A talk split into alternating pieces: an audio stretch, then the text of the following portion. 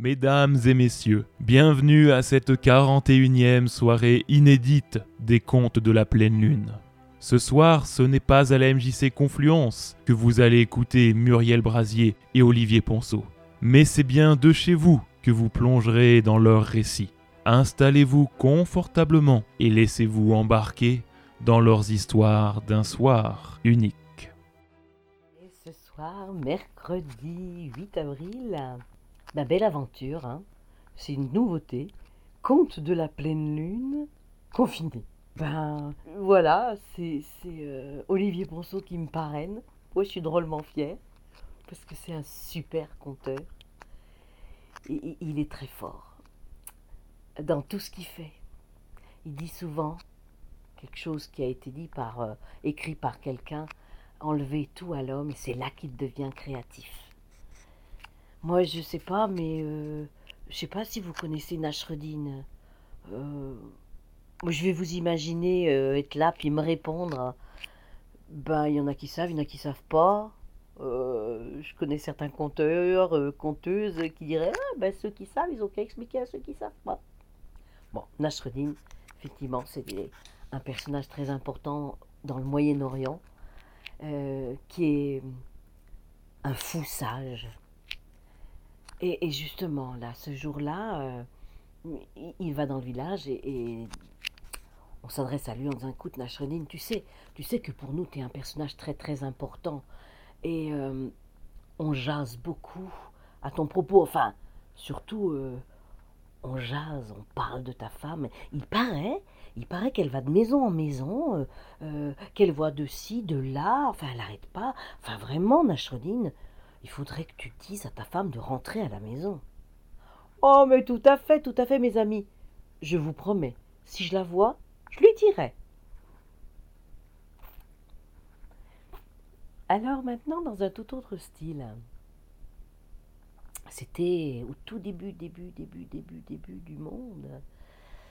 Ah, L'Éternel euh, s'ennuie. Alors, euh, il va dans son atelier avec l'envie de créer quelque chose. euh, Il ne sait pas quoi faire. Il prend un peu de terre, de poussière d'univers. Il ajoute quelques gouttes de nuages et il roule, roule, roule cela entre ses doigts. Sentant que c'est prêt, terminé, notre divinité pose cette petite boule-là devant. La regardant de plus près, l'Éternel dit je me demande si j'ai pas fait une boulette. Lorsque l'Éternel a fini de créer les arbres, euh, les nuages, euh, les oiseaux, les serpents qui rampent, dans son atelier, la boulette s'impose à sa vue. La prenant dans ses mains, ses doigts se mettent à la modeler, à la sculpter. C'est ainsi qu'est créé le premier être humain. La femme. Ah oui, hein, ça vous étonne, car contrairement à une idée trop largement répandue, la femme est arrivée en premier. L'Éternel a créé la femme, et la femme, au début, euh, bah, conversait avec les feuilles d'arbres bruissant dans le vent, avec le nuage qui passe, le serpent rampant, avec euh, les oiseaux qui volent au-dessus d'elle. La conversation, elle l'a fait avec tout ce qui l'entoure. Mais au bout de... Oui, c'est long, hein. C'est long tout de même, l'éternité.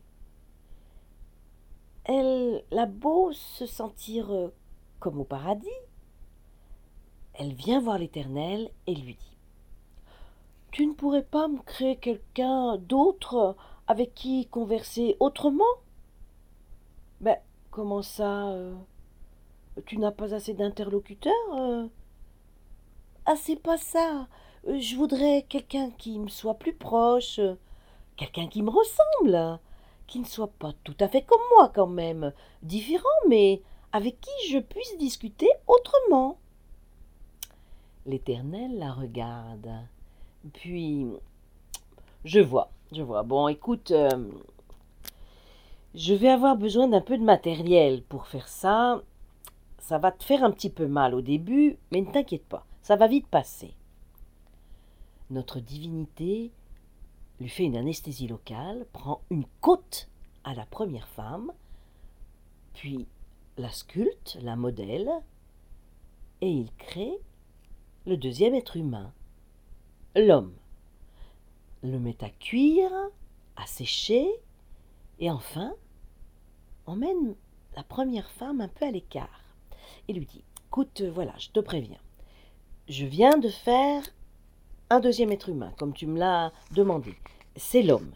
Il est en train de se finir, de refroidir. Mais il faut que tu saches quelque chose. Euh, il se trouve que l'homme, il est très, très, très, très susceptible.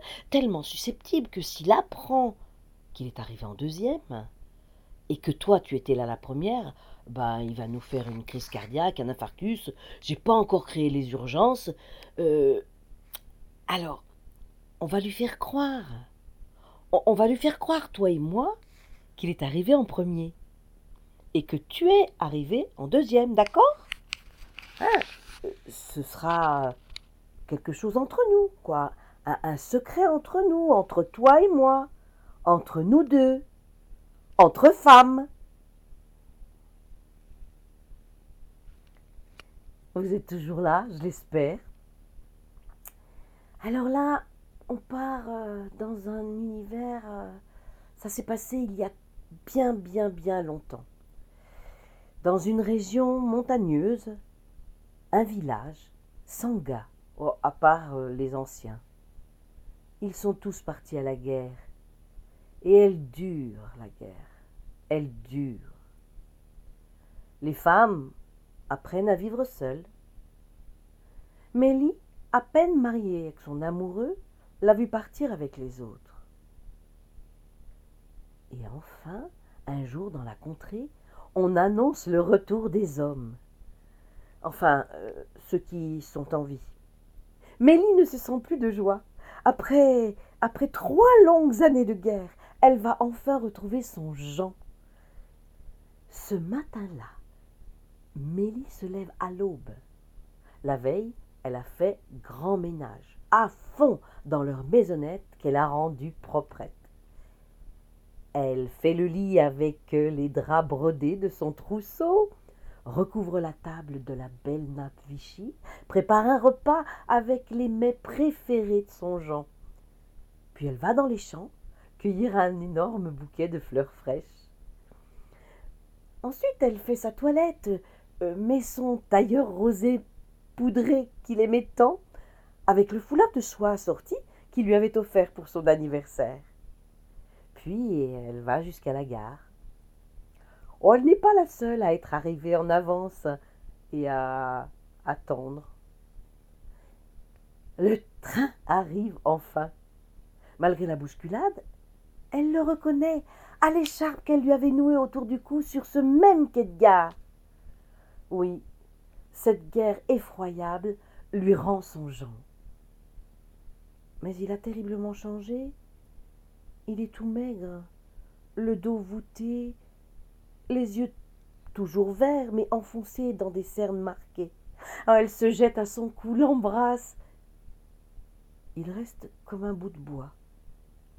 Ne la regarde pas, jette son sac sur son épaule et prend la direction de leur maison, sans un mot. Mais où est passé son mari? Arrivé chez eux, il flanque son barda dans un coin, s'assoit à table. Elle le serre, lui parle, le questionne. Il mange un peu, sans lever la tête, sans un regard. Et sans un mot, il va se coucher. Mélie se dit que ce doit être normal, qu'il est épuisé. Demain, ça ira mieux mais les jours suivants ressemblent à celui du retour. Et encore les semaines et les mois qui suivent. Il refuse de retourner travailler au champ. Il passe des heures seul, mutique, l'air absent, les yeux perdus dans le vague à contempler l'horizon. Il est totalement indifférent à son entourage, il ne parle à personne. Il se nourrit à peine, laisse échapper de longs soupirs pour un oui, pour un non. Il erre telle une ombre dans sa propre maison. Malgré cela, Mélie aime encore son Jean, et elle veut à tout prix sauver son amour. Un matin, au marché, elle entend parler de la vieille qui habite la cabane à l'orée de la forêt, celle dont tout le monde se méfie. On l'a dit, un peu sorcière, avec ses herbes et autres herboristeries. C'est tout de même une sorte de guérisseuse, mais elle fait peur, très bourrue, mais capable de concocter toutes sortes de remèdes adaptés au mal-être de ses clients qui viennent la voir en cachette. Aussi un soir, à la tombée de la nuit, pleine d'espoir, Mélie se rend chez elle. À peine arrivée devant la cabane, la vieille crie Entre donc, Mélie Mais alors ça, comment me connaît-elle? se dit Mélie. Elle pousse la porte, se retrouve dans un espace confiné, éclairé seulement par le brasier flamboyant dans l'âtre de la cheminée. S'il vous plaît, aidez-moi. Mélie explique son amoureux, son mariage, la guerre, le retour. Concoctez-moi un remède contre l'indifférence de mon mari. Ah ben alors ça, ben évidemment, hein Aucune potion ne peut remédier aux maux du monde. N'importe qui aujourd'hui vient me demander de faire des miracles. C'est comme si sur la terre tout le monde avait perdu la tête, personne ne veut plus souffrir.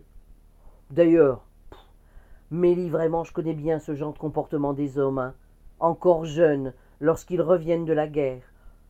Alors, arme-toi donc de patience, et tout redeviendra comme avant. Mais à quoi ça sert alors toutes ces fioles, ces herbes, ces racines, ces poudres qui s'entassent ainsi dans votre boutique? Vous êtes mon seul recours, je vous en supplie. Vraiment, aidez-moi. La vieille soupire, puis euh, s'adresse à la jeune femme. Bon, reviens me voir dans trois jours. Je vais réfléchir à tout ça et à ton cas. Je te dirai si j'ai trouvé de quoi fabriquer une potion susceptible de guérir ton mari.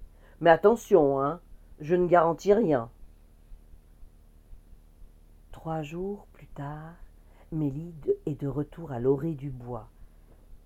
Elle entre sans frapper. Bonjour, vous me reconnaissez Bien sûr.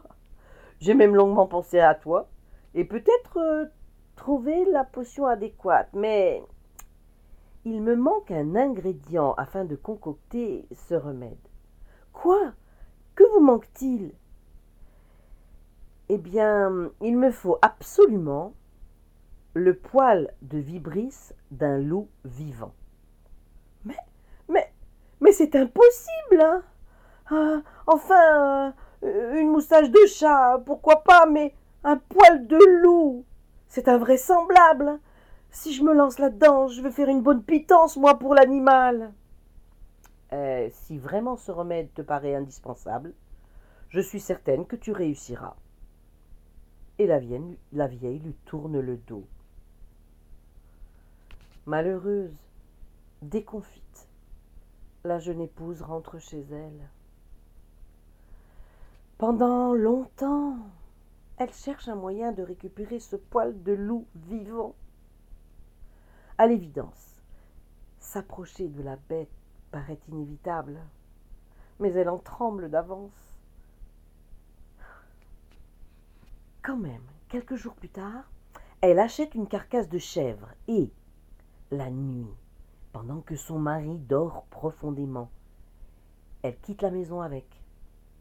Elle prend la direction de la montagne, là où vivent les loups.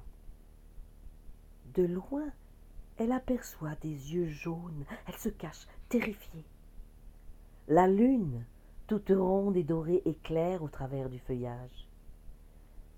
Elle observe et repère l'un des loups entrer dans sa tanière. Vite, elle dépose la carcasse sur le sentier suffisamment loin de l'antre, puis retourne dans sa cachette. Mais il ne se passe rien. le loup ne daigne pas sortir. Le lendemain, Mélie achète beaucoup de viande sanguinolente. Elle en cuisine une partie. La nuit suivante, elle retourne dans la montagne. La carcasse a disparu. Elle se rapproche de la tanière avec le quartier de viande fraîche qu'elle dépose sur le sentier et à nouveau se cache, observe. Rien. Elle agit ainsi toutes les nuits, pendant un mois. Puis, elle cuisine des plats de viande en sauce qu'elle lui apporte. Mélie se rend dans la montagne chaque soir tout en se rapprochant de la tanière du loup. Chaque fois avec une offrande de nourriture de plus en plus raffinée, plus parfumée de nuit en nuit. À la longue, le loup s'habitue à voir cette femme dans ses parages. À la troisième pleine lune, Mélie ose poser son plat sur le seuil de la tanière. Le fauve est là. Il l'observe, la laisse faire. Le lendemain, lorsqu'elle revient à la tombée de la nuit, le loup l'attend devant son antre. Tous deux se regardent longuement à la faveur du clair de lune, sans bouger. La nuit suivante, la femme et l'animal se tiennent tout près l'un de l'autre. Et pour la première fois, Mélie parle au loup d'une voix si douce que même la lune se penche pour l'écouter. Des nuits plus tard, le loup accepte de manger la nourriture que Mélie lui apporte tout en la regardant droit dans les yeux. Lorsque le lendemain soir, Mélie y retourne, c'est le fauve qui l'attend sur le chemin. Ensemble, ils rejoignent la tanière, et sitôt son repas terminé, l'animal laisse la femme lui caresser les joues sans crainte, puis la tête et le dos. Six mois se sont écoulés maintenant depuis la première apparition de Mélie dans la montagne. Cette nuit-là, après avoir longuement câliné l'animal, la jeune femme lui confie Cher loup, maintenant qu'on se connaît bien, ne te mets surtout pas en colère, mais je dois absolument arracher un poil de tes magnifiques vibrisses. Ce n'est rien pour toi, mais pour moi, pour moi c'est beaucoup. Émilie joint le geste à la parole. Le loup laisse faire son ami sans broncher. Toute heureuse, la jeune femme part en courant sur le chemin, tenant bien serré son précieux butin entre ses doigts. Le lendemain, à la première heure, elle se rend chez la guérisseuse à l'orée de la forêt. Dès que la porte s'ouvre, rayonnante, elle triomphalement le poil du loup en s'écriant Voilà, tenez, j'ai réussi. Concoctez-moi tout de suite le remède que vous m'avez promis. La vieille saisit le poil, l'examine attentivement à la lueur des flammes dansant dans la cheminée. C'est ma foi vrai, c'est bien le poil d'un loup vivant et sans hésitation, elle le jette dans l'âtre. Folle hurle Mélie. Tout ça pour ça Calme-toi et raconte-moi plutôt comment tu as fait pour obtenir ce poil de vibrise de loup vivant. Alors la jeune femme raconte comment, nuit après nuit, elle a patiemment apprivoisé l'animal, puis gagné sa confiance au point de lui arracher un poil. Mais tout ça pour rien, ajoute-t-elle en larmes, les sanglots dans la voix. Maintenant le poil a brûlé, mon espoir est parti en fumée. Tu n'as rien perdu, bien au contraire. Ce poil de loup est désormais inutile, car si tu as réussi à te faire aimer d'un animal aussi féroce et sauvage que ce loup, je suis bien certaine, moi, que tu sauras te débrouiller avec ton mari. Ces paroles laissent Mélie sans voix, et elle rentre chez elle pleine d'espoir. Là, c'est la fin de mon histoire, mais vous vous en doutez bien. Celle de Mélie n'a fait que commencer. Il est temps pour moi d'annoncer l'entracte. Je vous remercie d'avoir écouté Muriel Brasier. Vous pouvez encore l'applaudir. N'oubliez pas, c'est le quart d'heure du cerdon. Si vous n'avez pas de cerdon chez vous, un verre de jus de fruits ou même un verre d'eau suffira. On se retrouve tout de suite avec Olivier Ponceau. Les contes de la pleine lune ce soir sont à la radio. À chacun, à chacune, je vous offre mes mots. Il nous reste un virus, celui de la parole. Soyons pleins d'astuces, que nos oreilles s'envolent. Soyons pleins d'astuces, et que nos oreilles s'envolent. Bonsoir les amis. Conditions particulières, soirée particulière. Ce soir, les contes de la pleine lune chez vous, dans vos oreilles. J'ai accepté de jouer le jeu. Je vais vous raconter une histoire à voix nue. Soyez indulgents. C'est une histoire que je raconte d'habitude avec de la musique, avec des instruments que j'ai inventés moi-même, du visuel, parfois même avec une, une quarantaine de danseuses. Je veux faire simple. J'ai accepté d'essayer de me connecter ce soir à l'art ancestral du conte, l'épure, la voix nue. Conte bio. Et puis tout le monde le sait, la radio, c'est comme la télé, mais en mieux, car ce sont vos images. Alors c'est parti les amis, histoire. C'est l'histoire d'un vieil homme. Un vieil homme qui aime prendre le temps il aime prendre le temps de regarder passer les oiseaux en l'air. Il aime prendre le temps de sentir le parfum des fleurs. Il aime prendre le temps le soir d'écouter le chant des étoiles. Il aime prendre le temps de prendre le temps. Alors dans son village, il inquiète. oui, déjà que le temps est précieux, si en plus les vieux nous le piquent, alors on oublie d'aller le voir, on oublie d'aller lui rendre visite, on oublie d'aller écouter ce qu'il a à nous dire.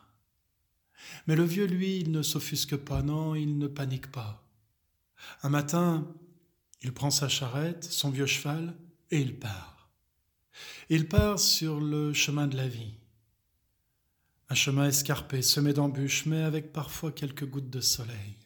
Il marche nuit et jour, et un matin, au croisement du carrefour d'un rond-point, que voit-il sur le bord du chemin par terre abandonné? Un vieux coucou.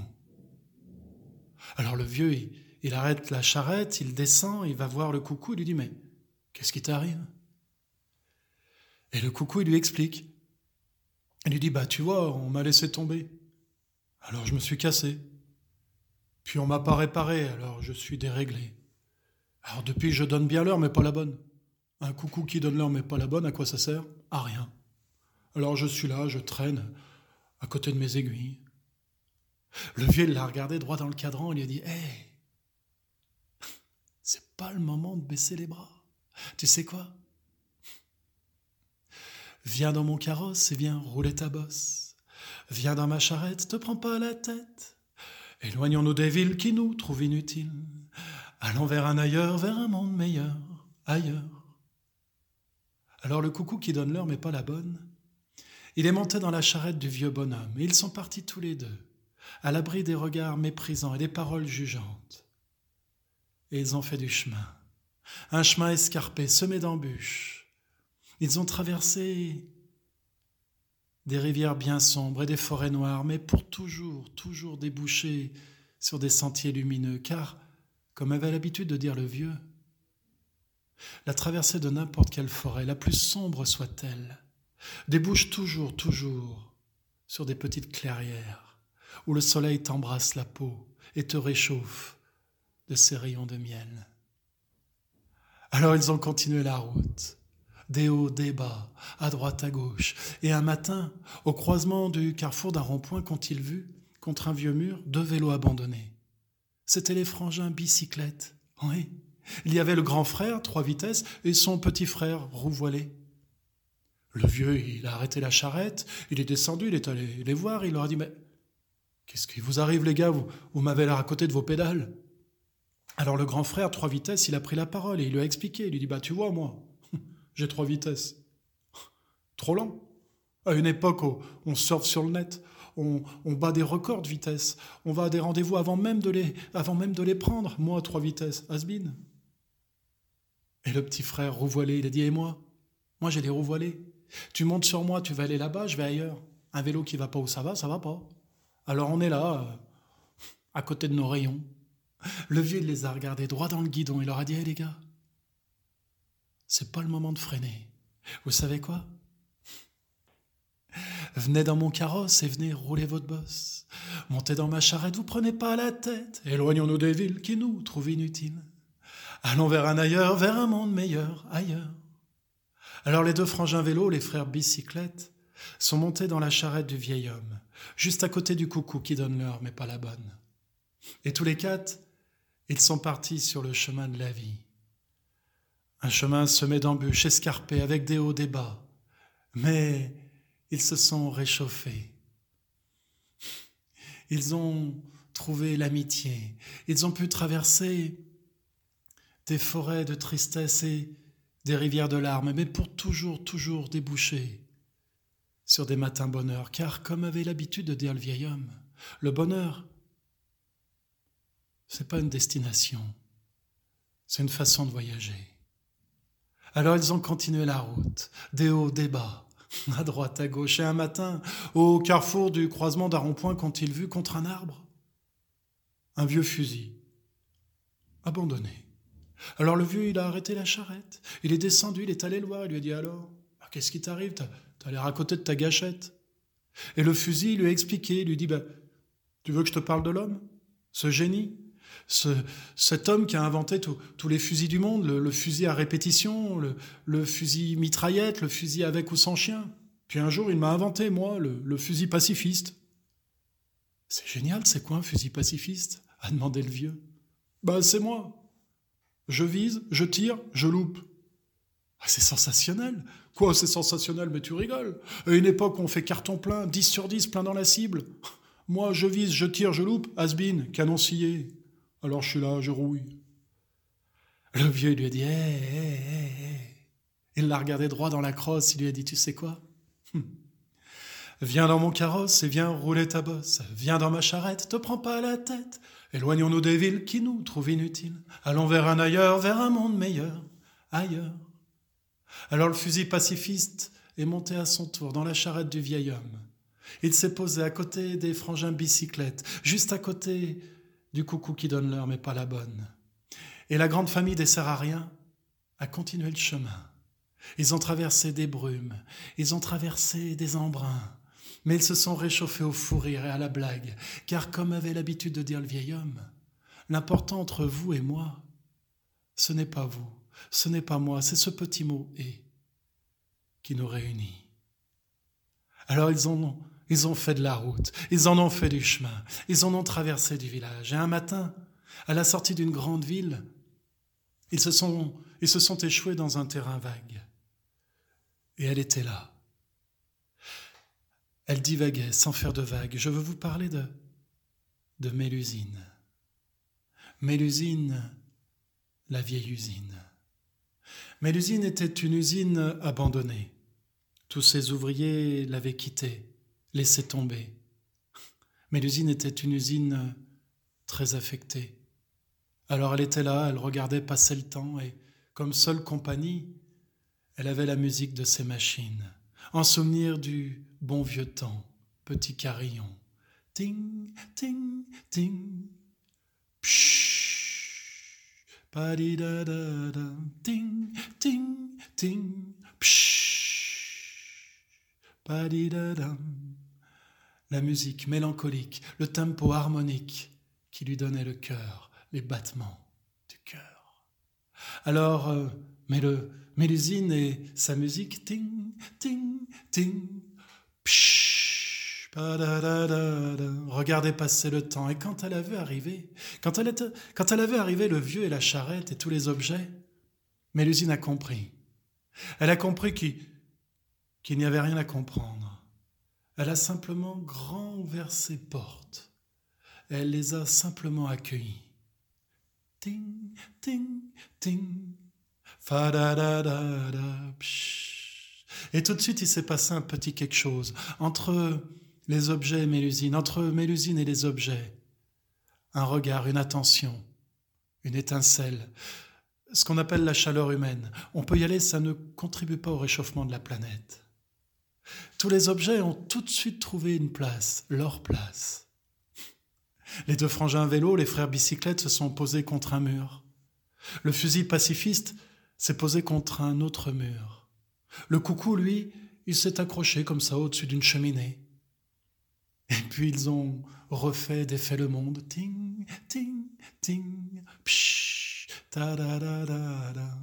Des soirs et des matins, des matins et des soirs. Alors le vieux, chaque matin, il prenait sa charrette et il partait sur les chemins aux alentours et il allait récupérer tous les cassés, les oubliés, les abandonnés, les déréglés, et les ramenait chez Mélusine à chaque fois, il se passait ce petit truc en plus, ce regard, cette attention, cette étincelle qui n'éteint pas ceux qui savent écouter, regarder, s'attentionner.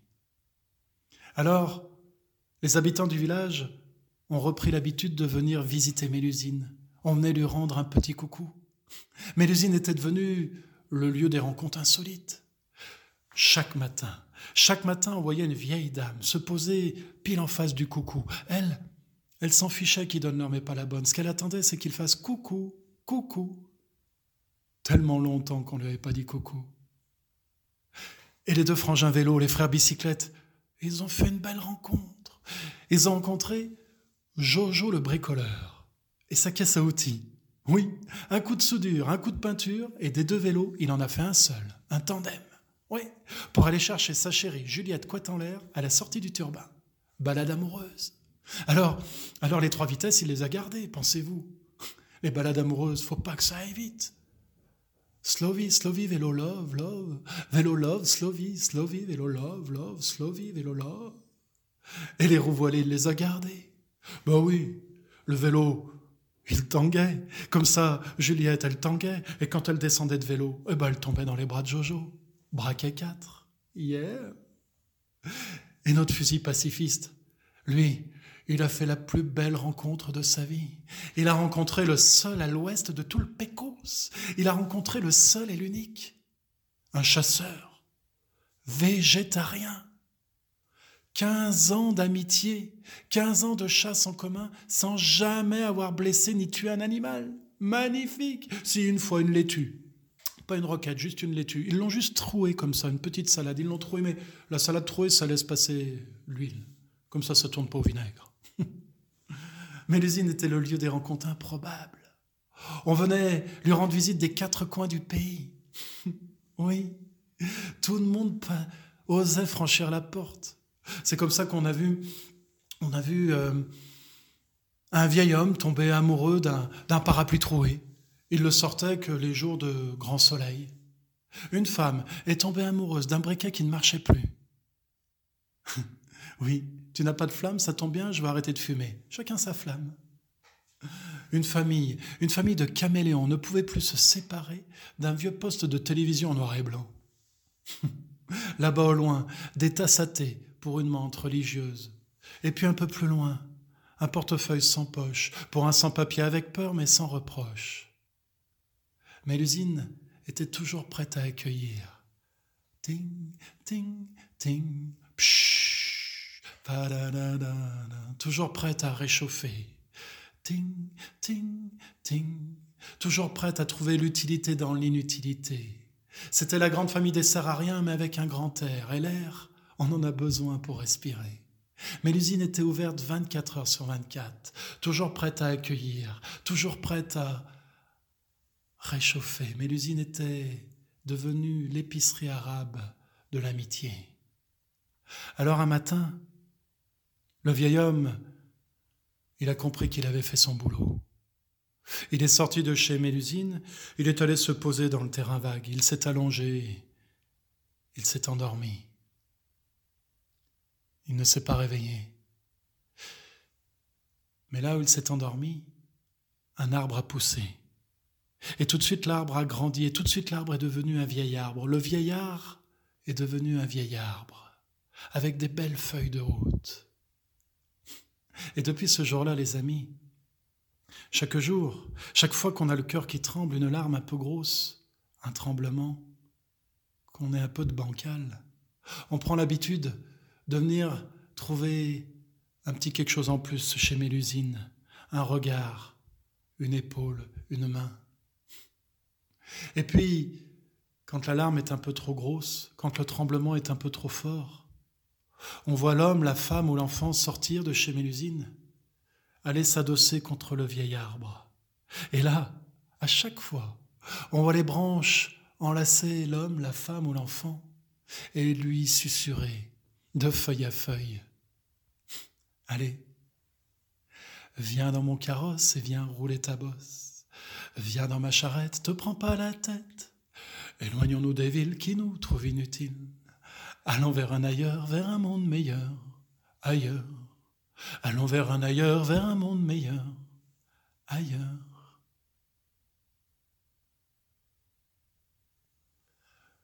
Voilà les amis. C'était petite histoire au clair de lune pour vous ce soir. Alors, avant de finir par une petite surprise, je vais juste vous demander chez vous de poser votre verre de vin et d'applaudir Nicolas Satre et Pierre Bobineau, grâce à qui, tous les deux, grâce à qui on peut avoir euh, cette soirée, grâce à qui vous pouvez avoir des histoires chez vous dans vos oreilles? Alors, lâchez-vous, applaudissez-les. Et juste pour terminer, je vais vous offrir une dernière petite chanson, une petite création comme ça. Comme ça. Conte de la pleine lune. Chacun, chacune.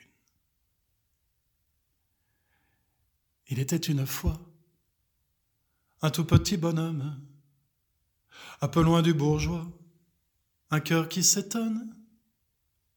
Il n'avait pas de chemise, vêtu que du printemps comme simple devise le sourire des gens.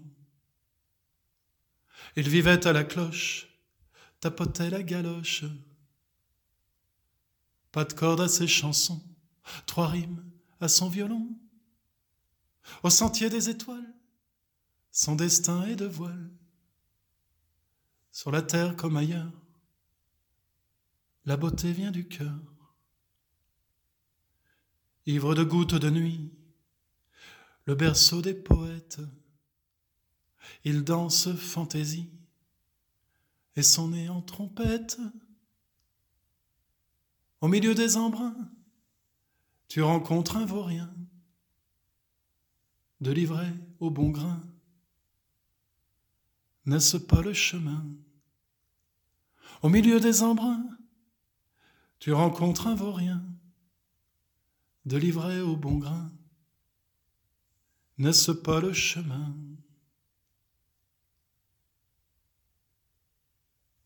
Merci mille fois de m'avoir prêté vos oreilles. Je vous souhaite euh, mille clairs de lune. Voilà, cette 41e soirée des contes de la pleine lune touche à sa fin. Nous vous remercions d'avoir écouté Muriel Brasier et Olivier Ponceau, qui nous ont fait honneur de compter ce soir pour vous. Merci à toutes et à tous. On vous dit à dans un mois pour la 42e soirée des contes de la pleine lune. Et qu'on se le dise, on compte sur vous.